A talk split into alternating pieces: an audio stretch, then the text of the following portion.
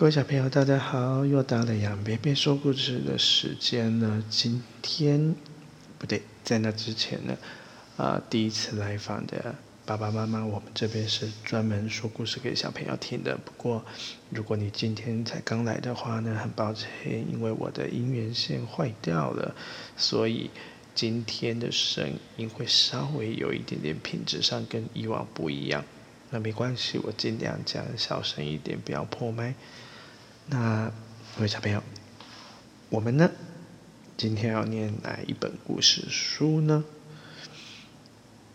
今天这本故事书啊，是一本呃外国的一个算是外外国的朋友帮我们做的一个绘本。然后呢，他的文章是一位赖杰林赖姐姐所翻译的，啊，是大英文化。那因为呢，呃，杨贝贝有跟出版社确认过的，呃，基本上这种绘本呢都没有办法把所有的内容给小朋友看。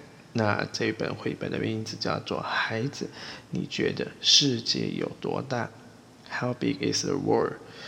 呃，这样的一个书名，所以呢，小朋友如果有兴趣想要看里面的影像的话呢，就是图片的话呢，再请爸爸妈妈带你去图书馆也好啦，或者是在网络上买这本书回家。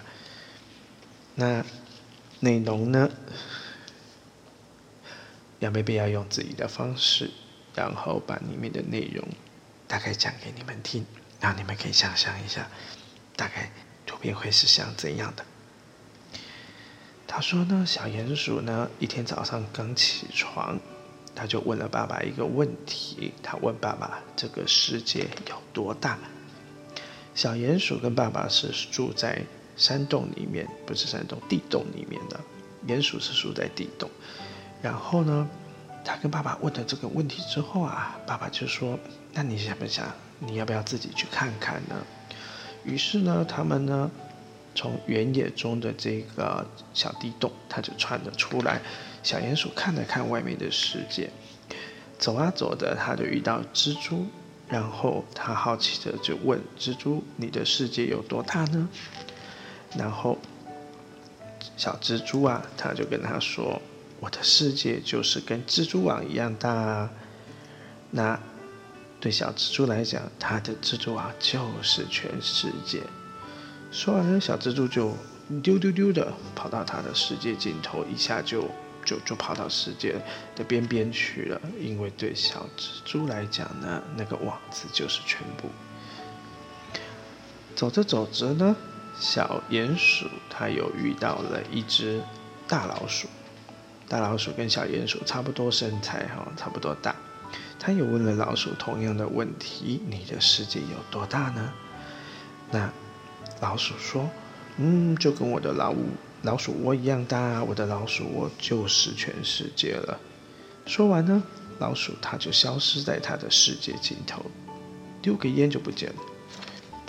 我的天哪！每个人的世界好像不一样。转个眼，他就遇到了一只马。就是很大的，会跑很跑很快的那种马。然后呢，小鼹鼠就问他，因为小鼹鼠跟马身材比例差很多，马很大很大，小鼹鼠比较小一点。那他就问马，这个世界到底有多大呢？那马就跟他说，我似乎知道这个想呃这个问题的答案，因为呢，我跑过。它真的很大，比这个原野还要大。从世界的一端到另外一端的海洋，这就是全世界。然后马儿呢，他说完呢，转头就跑开了，就离开了。后来他又遇到了一只海鸥，遇到了海鸥以后呢，海鸥会飞嘛？他就问海鸥说：“天哪！”世界到底有多大呢，海鸥先生？然后呢，海鸥先生就说：“嗯，应该跟海洋一样大吧，我想。”那小鼹鼠呢？因为都生长在草原嘛，它根本没有看过海洋。他说：“海洋是什么啊？”他那个海鸥呢，他就跟他说，就有很多海浪啊、海花水花的地方啊，走走走，我带你去看。所以呢，他把小鼹鼠呢就背到身上以后，就飞向天空翱翔了。然后呢，小鼹鼠因为没有看过大海嘛，看到大海上呢有一只黑黑的、很巨大、很巨大的影子，他就问：“那是什么？那是什么？”海鸥就说：“那是金鱼呀。”走走走，我们去打招呼吧。那小鼹鼠呢就跟着海鸥过去了。海鸥俯冲而下，去金鱼的旁边。小鼹鼠问了大金鱼：“你知道世界有多大吗？”大鲸鱼回答说：“非常的大哦。”上来吧，我带你去看全世界。大鲸鱼非常的慷慨，于是呢，海鸥就把它放到大鲸鱼上面，小鼹鼠在大鲸鱼的头上面呢，他们就迈向了。北方，北方是个很冷的地方，连海水都会结冰的一个地方。北方呢有北极熊，你们都听过北极熊吧？然后呢，他们到了北方之后呢，因为海水都结冰了，所以呢，小小小小鼹鼠啊，它根本没有来过嘛。它一边颤抖一边的问：“是不是全世界都是这么冷啊？”那说完了，金鱼当然就跟他说：“当然也有温暖的地方吗？走，我们往南方走吧。”于是金鱼呢，他就带着他往南方走。到了南方呢，海洋风平浪静的，然后呢，整个都很温暖。那太阳落下的时候呢，夕阳西下吧，总是红红的，橙色橙色的，很漂亮。小鼹鼠这个时候就问了：“到底世界的尽头在哪里呢？”